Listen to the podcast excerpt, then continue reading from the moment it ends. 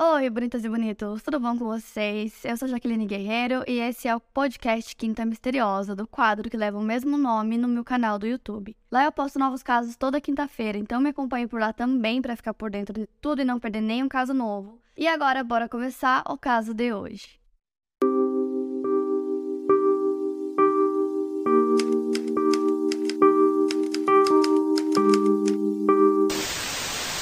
Dennis Andrew Nielsen nasceu no dia 23 de novembro de 1945 em Fraserburgh, uma cidade em Aberdeenshire, na Escócia. Filho de Olaf Magnus Mock Shane, um soldado norueguês, e Elizabeth Duchy White, uma mulher escocesa. O casamento dos seus pais não deu muito certo. Olavo trabalhava para as Forças Armadas e negligenciava a família, passando a maior parte do seu tempo trabalhando e se dedicando à Free Norwegian Forces. Além disso, Olaf tinha problemas com bebida e quando Dennis tinha apenas 6 anos de idade, seus pais se divorciaram. Elizabeth levou seus filhos, que eram o Dennis, um irmão mais velho, e uma irmã mais nova, para a casa dos seus pais, e as crianças foram criadas principalmente pelos avós maternos. O Dennis era bastante próximo do seu avô, Andrew White, um homem rígido, mas que gostava de passar tempo com o neto. O Dennis saía com o avô e juntos eles caminhavam por horas enquanto Andrew contava ao neto suas histórias de pescaria no mar. Eles tinham uma ótima relação, porém o Dennis era abusado pelo avô. O Andrew faleceu de maneira inesperada no Halloween de 1951. Ele foi encontrado em seu barco de pesca aos 62 anos e ele tinha sofrido um ataque cardíaco. A morte do avô foi bem traumática para o Dennis. Na época, não contaram para ele que o avô tinha falecido, dizendo apenas que ele tinha ido para um lugar melhor. Então o Dennis ficava se questionando por que ele não me levou junto para esse lugar melhor. Segundo o próprio Dennis, a visão do cadáver do avô durante o funeral, somada à morte dele ter sido completamente inesperada, foram fatores que levaram à sua psicopatologia comportamental, que se apresentaria anos mais tarde. Para ele, naquele momento, o amor e a morte se fundiram. Ele fala que a memória de ver o avô no caixão é a mais vívida da sua infância. Ele ficou traumatizado ao esperar por meses e perceber que o avô não voltaria. A partir disso, ele começou a se isolar da sociedade. Ele herdou a obsessão pelo mar que o avô tinha, passando horas na praia ou escrevendo sobre a praia em casa. Quando ele tinha 8 anos de idade, ele quase se afogou no mar, mas ele foi resgatado por um menino mais velho. Ele conta que o menino tirou a roupa e aparentemente se masturbou em cima dele e que ele acordou com uma substância branca e pegajosa em cima da sua barriga. Ele conta também que quando ele tinha por volta de 8 ou 9 anos, ele se apaixonou pela primeira vez e ele sentiu o que era o amor pela primeira vez. Ele disse que se apaixonou por um garoto e que a imagem desse garoto ficava na cabeça dele. Sem nunca ter conversado com o garoto, ele disse que era uma situação muito estranha, mas muito vibrante, e que por conta da rigidez da igreja na época dos costumes, ele teve que manter isso em segredo. Ele também conta que quando ele descobriu que ele era homossexual, ele precisou esconder isso das pessoas, que ele sentia muita vergonha, e que também na época os homossexuais eram processados e muitas vezes até presos por conta da sexualidade. A mãe do Dennis acabou se casando novamente com um homem chamado Adam Scott. Com ele, ela teve mais quatro filhos. E aí, o Dennis foi ficando cada vez mais retraído. Ele se isolava muito e para a mãe dele, ela fala que ela criou todos os filhos da mesma forma e que deu o melhor que pôde para o Dennis. Já ele fala que ele sentia que a relação com a mãe era muito distante. Supostamente, nesse período, ele teria acariciado uma das suas irmãs e um irmão também, porque ele ainda não tinha certeza se ele era homossexual e ele estava testando. Por conta disso, esse mesmo irmão passou a menosprezá-lo e provocá-lo quando eles saíam em público. Então, assim, tem muitas coisas que o Dennis conta sobre a infância que as pessoas acreditam que seja mentira ou que ele aumentava as histórias. É, muitas das coisas que ele contava não tinha nenhuma outra pessoa para confirmar se era verdade ou não. Então fica meio que no ar, assim, sabe? É, se tudo que ele conta foi exatamente dessa forma ou se ele aumentava realmente muito mais. O Denis nunca demonstrou raiva ou crueldade com crianças e animais, o que é uma característica que acaba aparecendo bastante na infância de muitas pessoas que acabam se tornando assassinos. Ele, na verdade, ficava horrorizado quando demonstravam qualquer tipo de crueldade perto dele.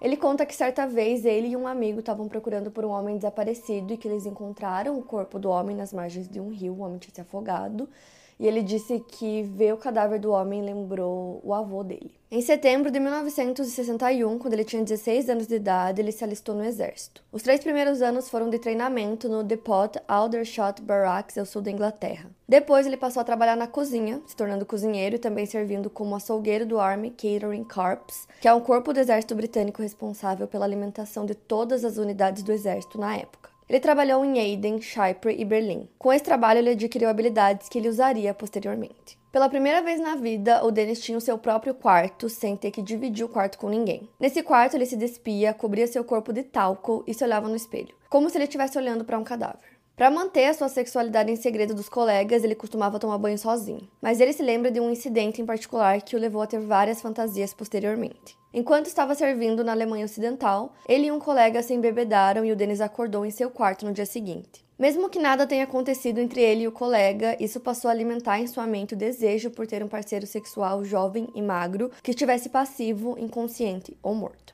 Durante seus últimos meses no exército, ele teria mantido uma amizade muito próxima com um dos seus companheiros de trabalho. O Dennis estava apaixonado pelo colega, que não era homossexual, mas o Dennis conseguiu convencê-lo a fingir estar morto enquanto Dennis o filmava. A separação deles afetou muito o Dennis, que destruiu os filmes caseiros que havia feito e deu seu projetor para o homem. Ao todo foram 11 anos de carreira militar e em 1972 ele deixou o exército e iniciou um treinamento policial ingressando para a Polícia Metropolitana e se mudando para Londres. Foi nesse treinamento que o Dennis descobriu em si um fascínio por visitar necrotérios e autópsias de corpos. Depois de terminar seu treinamento e começar a trabalhar efetivamente, seus primeiros meses foram solitários e ele sentia falta da companhia que tinha enquanto ele trabalhava no exército. No ano seguinte, em 1973, um jovem chamado David Painter, que o Dennis conheceu através do trabalho, denunciou o Dennis à polícia alegando que ele tinha tirado fotos dele enquanto ele estava dormindo. O David ficou furioso com isso e entrou em um confronto físico com o Dennis, ele precisou ser hospitalizado por conta dos ferimentos, já que para fugir do Dennis, ele precisou pular da janela do terceiro andar, então ele teve que levar 100 pontos. A polícia interrogou o Dennis em relação ao incidente, mas ele foi liberado sem qualquer acusação. O David era um garoto desaparecido, mas quando a polícia entrou em contato com a família dele, os pais não quiseram que ele testemunhasse publicamente sobre o caso. Caso ele tivesse prestado queixa, o Dennis poderia ter pego até prisão perpétua por lesão corporal grave. Mas a família não queria aquele tipo de exposição para o filho, principalmente porque a mídia no geral era bastante homofóbica e eles sabiam que aquilo viraria notícia. Depois disso, Dennis começou a sair para beber sozinho, ele frequentava bares gays e passou a ter relações casuais com outros homens. Ele acabou pedindo demissão na polícia e passou a trabalhar como funcionário público na Central de Emprego de Londres. Em 1975, aos 30 anos de idade, ele se mudou com David Gallican, de 20 anos, para um apartamento térreo com jardim na Avenida Melrose, número 195, ao norte de Londres. O David negou que eles tivessem qualquer tipo de relacionamento homossexual. Eles moraram juntos por dois anos antes do David se mudar, algo que mexeu muito com o Dennis. Depois dessa mudança, o Dennis passou a beber muito e se isolar cada vez mais. Mesmo David tendo negado que eles eram namorados, o Dennis disse que eles eram sim um casal e que ele até chamava David carinhosamente pelo apelido de Twinkle, que seria como brilho. 18 meses depois, ele cometeria seu primeiro assassinato. Ao longo desse tempo, ele teve diversos encontros sexuais com homens que, quando terminavam, reforçavam em sua cabeça a sua solidão. No dia 29 de dezembro de 1978, ele conheceu um jovem de 14 anos chamado Stephen Holmes em um pub e o convidou para ir até sua casa, o que ele já havia feito em outras ocasiões. Porém, na manhã seguinte, no dia 30, desejando que o jovem não o deixasse como os demais o deixavam, ele usou uma gravata para estrangulá-lo. Quando ele começou a apertar a gravata no pescoço do jovem, que ainda estava dormindo, ele acordou de maneira imediata e começou a lutar contra ele. Ele empurrava Dennis com os pés, tentando sair de suas amarras, mas não conseguiu. Quando ele perdeu a consciência, mas ainda não estava morto, Dennis o colocou em uma cadeira, apoiou sua cabeça para trás e a colocou dentro de um balde de água. Ele ainda estava vivo, pois Dennis via bolhas de ar saindo do seu nariz na água, mas ele já não lutava mais. Depois de alguns minutos, as bolhas pararam e o Dennis sabia que ele tinha morrido. Durante um tempo, ele ficou sentado pensando no que ele havia acabado de fazer. Ele bebeu uma xícara de café e fumou vários cigarros, pensando qual seria o seu próximo passo. O cachorro do Dennis, chamado Blip, veio do quintal e cheirou o cadáver. Ele expulsou o cachorro. Depois, o Dennis tirou a gravata do pescoço do Stephen e levou ele para a banheira, onde lavou o seu corpo, secou e depois o colocou em sua cama. Aquilo, segundo ele, foi o fim da vida como ele conhecia anteriormente. Ao invés de ficar horrorizado pela visão, ele achou lindo. Ele tentou ter relações com o cadáver, mas sem sucesso. Na noite seguinte, ele dormiu ao lado do corpo e depois disso ele resolveu que colocaria o cadáver embaixo das tábuas do assoalho. Mas ele precisava esperar o rigor mortis passar para ele conseguir encaixar o corpo da forma que ele queria. Uma semana depois, ele tirou o cadáver de dentro do assoalho e ele estava sujo, então o Dennis o levou de volta para o banheiro e o lavou novamente. Depois, ele levou o corpo para a sala, onde ele se masturbou em cima do cadáver e eventualmente colocou o cadáver de volta embaixo do assoalho. O corpo do Stephen ficou lá por sete meses e meio até que o Dennis tirou de lá e queimou o que havia sobrado do corpo no quintal, espalhando as cinzas pelo chão. Já em outubro de 1979, o Dennis teve outro encontro com a polícia, Dessa vez, um jovem estudante de Hong Kong chamado Andrew o denunciou por tentar estrangulá-lo enquanto eles estavam tendo uma relação. Eles haviam se conhecido no pub de Salisbury, e apesar das acusações daquele jovem, o Dennis não foi formalmente acusado, porque o Andrew optou por não prestar queixa. Poucos meses depois, no dia 3 de dezembro de 1979, o Dennis encontrou um turista canadense chamado Kenneth Oakendon em um pub. Depois de passarem um dia juntos passeando e bebendo, eles foram para o apartamento do Dennis. Mais uma vez, com medo que o homem o abandonasse, ele estrangulou Kenneth até a morte usando um cabo elétrico de fones de ouvido. Assim como fez com a vítima anterior, ele limpou o cadáver, o deitou em sua cama e dormiu ao lado dele. No dia seguinte, ele colocou o corpo em um armário, jogou as roupas do cadáver fora e foi trabalhar. Durante esse período, o corpo enrijeceu dobrado, então no dia seguinte, o Dennis tirou o corpo do armário para limpá-lo. Ele tirou fotos do Kenneth, teve relações com o corpo e colocou o cadáver sob as tábuas do assoalho, mas dessa vez ele retirava o cadáver com frequência para conversar com ele ou para assistirem TV juntos como se o Kenneth ainda estivesse vivo. Cinco meses depois, ele fez a sua próxima vítima. No dia 13 de maio de 1980, o jovem de 16 anos Martin Dufay, nascido em Merseyside, que estava morando nas ruas desde que chegou a Londres, foi convidado pelo Dennis a passar a noite em sua casa. O Dennis o matou da mesma forma que fez com a primeira vítima, primeiro estrangulando e depois afogando. Ele o levou de volta para a cama e se masturbou sobre o cadáver do adolescente. Antes de colocá-lo embaixo do assoalho, Dennis deixou o corpo do Martin duas semanas dentro do seu armário. No dia 11 de agosto de 1980, por volta das 4 horas da manhã, um jovem chamado Douglas Stewart chamou a polícia para o endereço do Dennis. O Douglas era um barman escocês que encontrou com o Dennis no pub The Golden Lion. Ele relatou que havia dormido na poltrona da casa do Dennis e acordou com os pés amarrados e com o Dennis colocando uma gravata em seu pescoço. Ele conseguiu escapar e ficou na frente da residência esperando a polícia chegar. Quando a polícia chegou, eles perceberam que o Douglas estava um pouco bêbado, então eles bateram no apartamento do Dennis para confirmar a história. E aí o Dennis pareceu surpreso com o que eles estavam falando, então os policiais começaram a achar que aquilo não passava de um encontro entre homossexuais e que os dois estavam mentindo. Então, os policiais decidiram escrever um relatório sobre o caso, porém o Douglas não acompanhou o caso como ele deveria, então o Dennis não foi acusado. Depois disso, Dennis matou outros cinco jovens e desses cinco só um foi identificado. Seu nome era William Sutherland, de 26 anos, e ele trabalhava com prostituição, então o Dennis, em um primeiro momento, nem se lembrava disso direito. E aí depois ele disse que lembrou que ele estrangulou o homem com as próprias mãos. As características das vítimas do Dennis se diferenciavam um pouco. É, uma das vítimas dele era um garoto que ele não sabia a origem do garoto. Ele disse que ele era ou da Tailândia ou das Filipinas. A única coisa que ele sabia era que ele trabalhava com prostituição. E aí, outra vítima do Dennis era um jovem trabalhador escocês que ele conheceu em um bar. E aí, uma outra vítima do Dennis foi descrita por ele como um hippie que ele encontrou dormindo na frente de uma porta. Uma outra vítima do Dennis foi um skinhead que ele conheceu em Piccadilly Circus. E esse homem tinha uma tatuagem no pescoço que tinha um risco e dizia corte aqui. E ele falou pro Dennis que ele era um homem muito durão, que ele gostava de lutar e tal, só que quando ele ficou bêbado, ele não foi páreo pro Dennis e acabou sendo uma vítima também. O Dennis acabou pendurando o corpo desse homem por 24 horas no quarto dele antes de colocar embaixo do assoalho.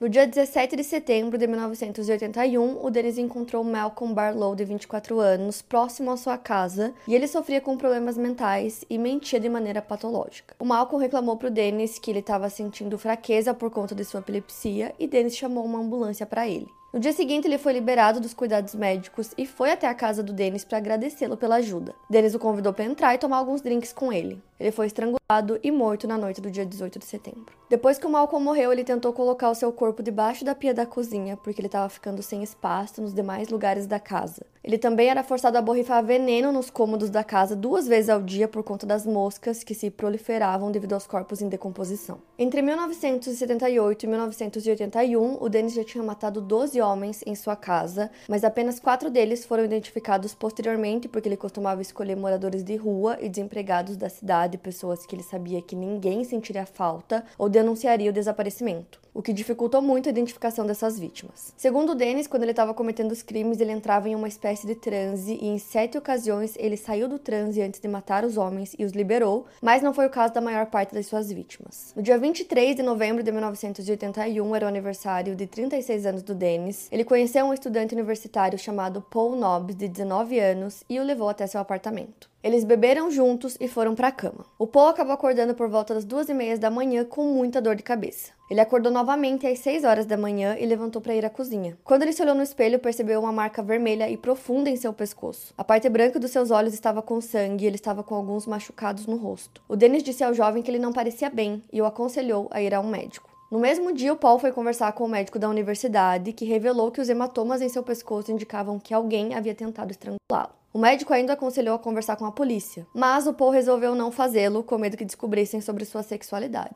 O Dennis contou que certo dia ele pensou em tirar a própria vida, mas quando seu cachorro entrou dentro da casa abanando o rabo, ele desistiu da ideia. Os vizinhos começaram a sentir o cheiro de putrefação vindo da casa do Dennis, então eles começaram a reclamar com ele. E aí ele respondia que esse cheiro vinha da estrutura do prédio e não da casa dele em si. Então, os vizinhos acreditavam e ninguém fez nenhum tipo de denúncia contra ele. Como ele tinha acumulado muitos corpos na casa dele, ele decidiu se livrar dos cadáveres, então ele colocou os cadáveres no chão da cozinha, que era um chão de pedra, e desmembrou todos os cadáveres usando uma faca de cozinha. Muitas vezes ele também fervia o crânio daqueles homens para que a carne saísse e despejava suas vísceras em sacos plásticos para descartar. Então ele pegava e enterrava os membros no jardim e aí os torsos dos homens ele escondia em malas até que ele conseguisse queimar os restos mortais em uma fogueira no canto do jardim. Em algumas ocasiões, para vocês terem ideia, ele passava dias alimentando aquela fogueira para conseguir queimar tudo. E os vizinhos nem suspeitavam o que ele estava queimando, né? Que eram corpos humanos. Os vizinhos sabiam das fogueiras que ele fazia e que ele queimava muitas coisas, mas eles não sabiam o que era e não achavam que era nada demais. Quando os ossos eram queimados, ele quebrava eles em pedaços muito pequenos, então posteriormente a polícia encontraria milhares de fragmentos de ossos pelo jardim dele, só que eram tão pequenos que era impossível fazer qualquer tipo de identificação. Então, assim, era muito estranho que ele fizesse todas essas coisas e ninguém percebesse o que estava acontecendo lá. Teve uma vez que invadiram o apartamento dele, ele ligou para a polícia. A polícia foi lá para revistar o local e eles não perceberam nada de estranho. Como ele fazia muitas fogueiras, né, as crianças às vezes iam para lá para assistir as fogueiras que ele fazia. Ele até falava para elas não chegarem muito perto para elas não se machucarem. Ainda em 1981, o proprietário do apartamento que o Dennis morava queria fazer uma reforma então ele ofereceu mil libras para ele, para que ele saísse do apartamento para ele poder reformar. Ele aceitou, só que ele precisava terminar de queimar todos os restos mortais antes disso. No ano novo daquele ano, Dennis convidou os vizinhos para passarem o ano novo com ele, mas todos eles estavam ocupados. Eles disseram também que o Dennis parecia bêbado, então eles não queriam socializar com ele naquele momento. Até que os vizinhos ouviram alguém subindo, depois ouviram vários barulhos e um homem saiu correndo, soluçando pela porta da frente. O jovem era o Toshimitsu Ozawa e ele ligou para a polícia. Ele relatou para a polícia que ele acreditava que o Dennis pretendia matá-lo, que ele apareceu segurando uma gravata nas mãos e se aproximando dele, mas aí a polícia não investigou o caso. Então, assim, tiveram várias vezes em que a polícia foi chamada e que eles descreveram os comportamentos do Dennis, mas a polícia não investigava, na época tinha muita homofobia, então eles tiveram várias chances de descobrir todo o caso e tudo que o Dennis estava fazendo mas isso não aconteceu por muito tempo. No ano seguinte, em 1982, tentando cessar os seus comportamentos homicidas, o Dennis decidiu se mudar para um apartamento no último andar em Muswell Hill. Ele foi morar no Cromley Gardens, número 23, também ao norte de Londres. Dessa vez, o local não tinha jardim nem um piso que permitisse esconder os corpos. Ele achou que se ele não tivesse opções de locais para esconder os corpos, ele conseguiria controlar os seus impulsos. Mas ele não conseguiu e fez novas vítimas. Entre 1982 e fevereiro de 1983, ele matou John Howlett, de 23 anos, depois de atraí-lo para o seu apartamento. Eles beberam e tiveram relações, e dessa vez o Dennis queria que o John fosse embora, mas ele se recusou a ir, então ele pegou uma tira do estofamento e usou para estrangular o homem o John resistiu à morte e tentou lutar para se livrar do Dennis. Mas o Dennis bateu a cabeça do John no chão para que ele morresse e o corpo do John ficou mole, então o Dennis manteve seu pescoço amarrado até ter certeza que ele estava morto. Depois ele se afastou do corpo e percebeu que ainda não havia finalizado o trabalho porque o John ainda estava vivo. Então ele colocou de volta a tira do estofamento em seu pescoço e apertou por mais dois ou três minutos. Mesmo assim, o coração do John ainda batia, então ele decidiu afogá-lo.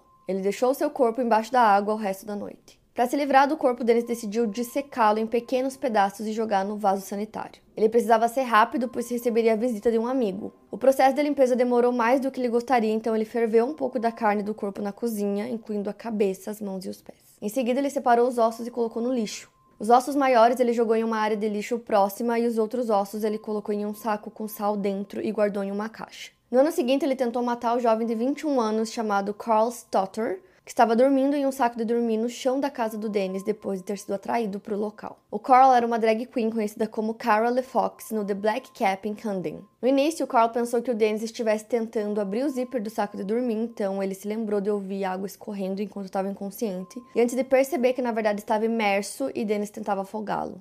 O Carl sobreviveu às tentativas de afogamento quando Dennis percebeu que ele ainda estava vivo, o levou até a sua cama e deitou ao seu lado até que ele recuperasse a consciência. Quando ele acordou, Dennis disse para ele que o zíper do saco de dormir havia ficado preso em seu pescoço. Carl foi ao médico e a condição em que se encontrava era consistente com estrangulamento grave. Ele concordou em ter um segundo encontro com o Dennis, mas ele não foi. O Carl foi até a polícia, mas não acreditaram no que ele disse, novamente cometendo o erro de julgá-lo sem dar credibilidade à sua história. Ainda em 82, o Dennis ofereceu uma refeição em seu apartamento para um homem chamado Archibald Graham Allen, de 27 anos, antes de matá-lo e deixar seu corpo na banheira por três dias. O Graham não era homossexual, ele tinha uma mulher e filhos e havia sido expulso de casa pela mulher por conta do uso de drogas. O Dennis encontrou o Graham tentando pegar um táxi, mas não conseguindo porque ele estava muito drogado, então ele o levou até sua casa e o estrangulou. Dennis o deixou dois dias sentado em seu sofá e, quando chegava do trabalho, ele assistia TV ao lado do cadáver. No terceiro dia, ele o despiu e o colocou em pé diante de sua penteadeira. Veio por trás dele, o cobriu de talco e se masturbou em cima do seu corpo.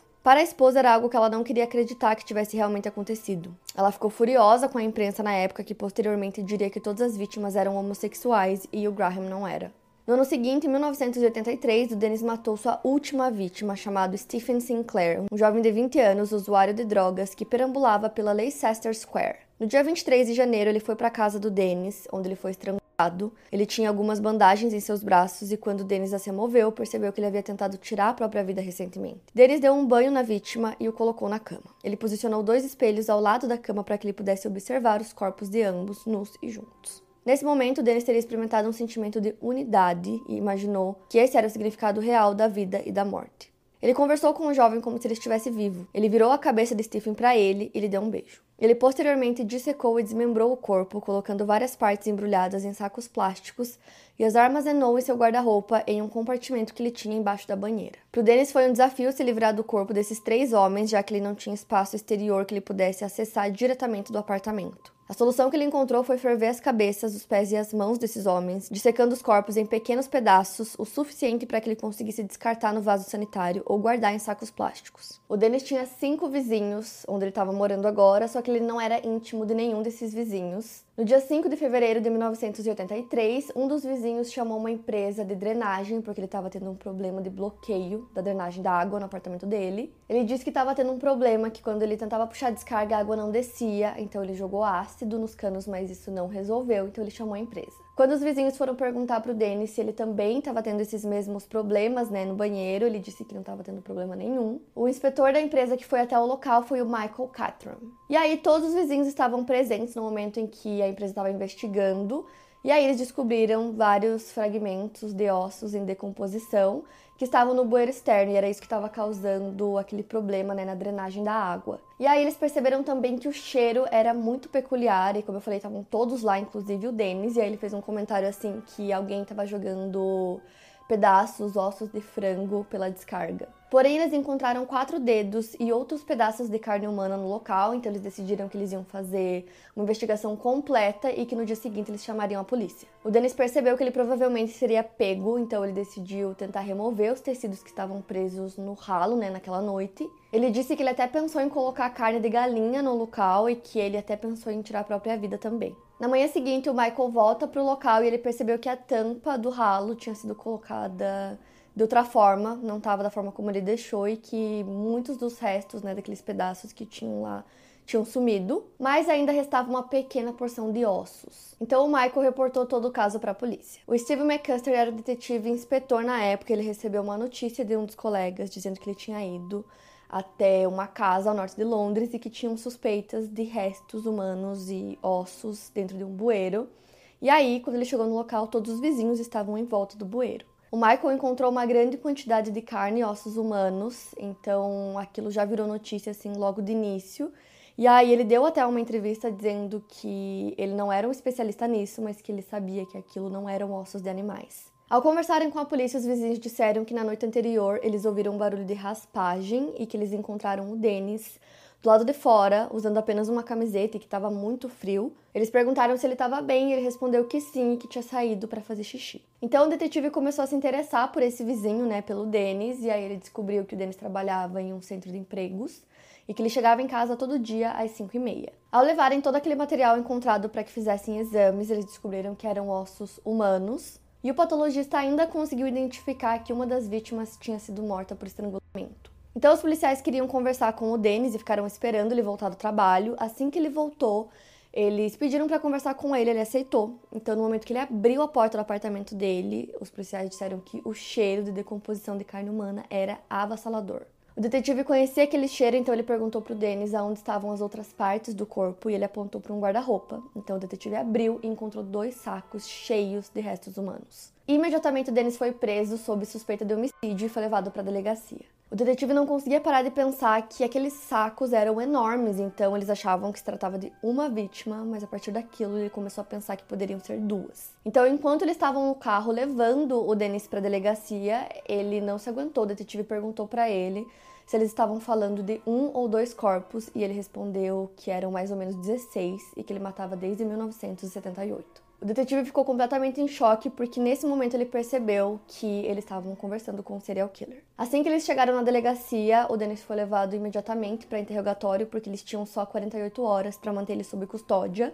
Então eles queriam tirar o máximo de informações possíveis dele para conseguir fazer uma acusação. E eles acreditavam que iam ter que tirar essas informações do Dennis, mas para surpresa deles, ele falou que ele contaria absolutamente tudo então ele ficou nesse interrogatório por 32 horas, contando todos os crimes em detalhes.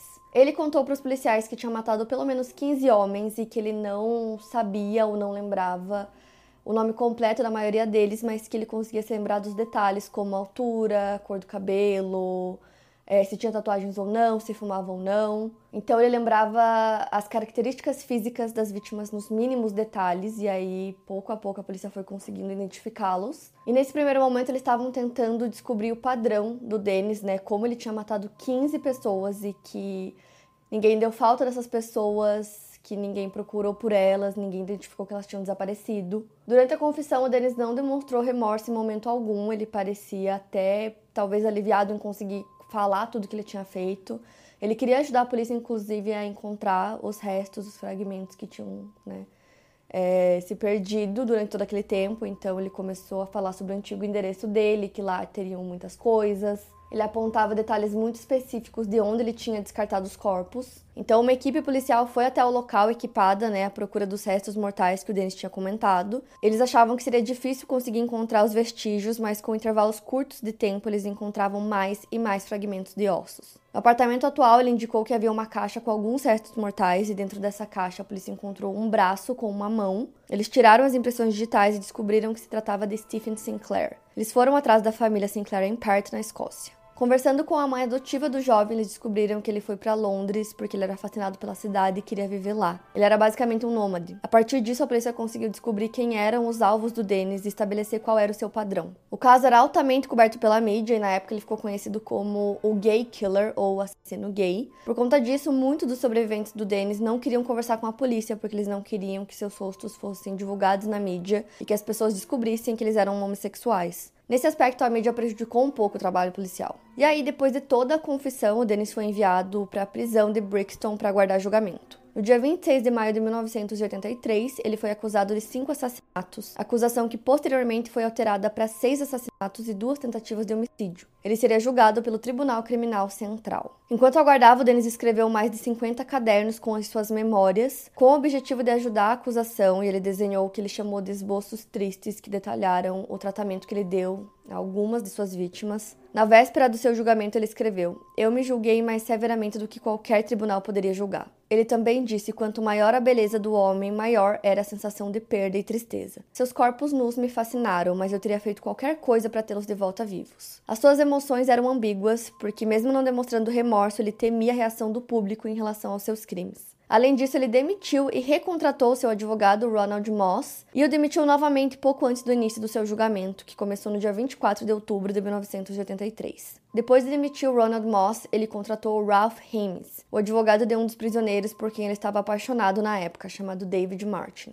Ao todo, foram seis acusações de assassinato e outras duas de tentativa de homicídio. Dennis declarou inocente de todas as acusações, citando que deveria ter responsabilidade diminuída devido a distúrbio mental. Caso Dennis tivesse se declarado culpado, não haveria julgamento e ele seria apenas sentenciado. Todos ficaram impressionados com a sua declaração de inocência. A promotoria utilizou as anotações das entrevistas ocorridas depois da sua prisão, que levaram mais de quatro horas para serem lidas ao júri. Além disso, eles contaram com o testemunho de três sobreviventes: o Paul Nobbs, Douglas Stewart e Carl Stotter, os quais o Dennis tentou estrangular, mas os liberou posteriormente. A história sobre a tentativa de assassinato de Carl Stotter foi o que ajudou a promotoria a provar que o Dennis premeditava os seus assassinatos, porque antes do Carl dormir, ele tinha dito para ele tomar cuidado com o zíper do saco de dormir. Ele provavelmente deixou o Carl vivo porque ele não tinha mais espaço para descartar o seu corpo dentro do apartamento.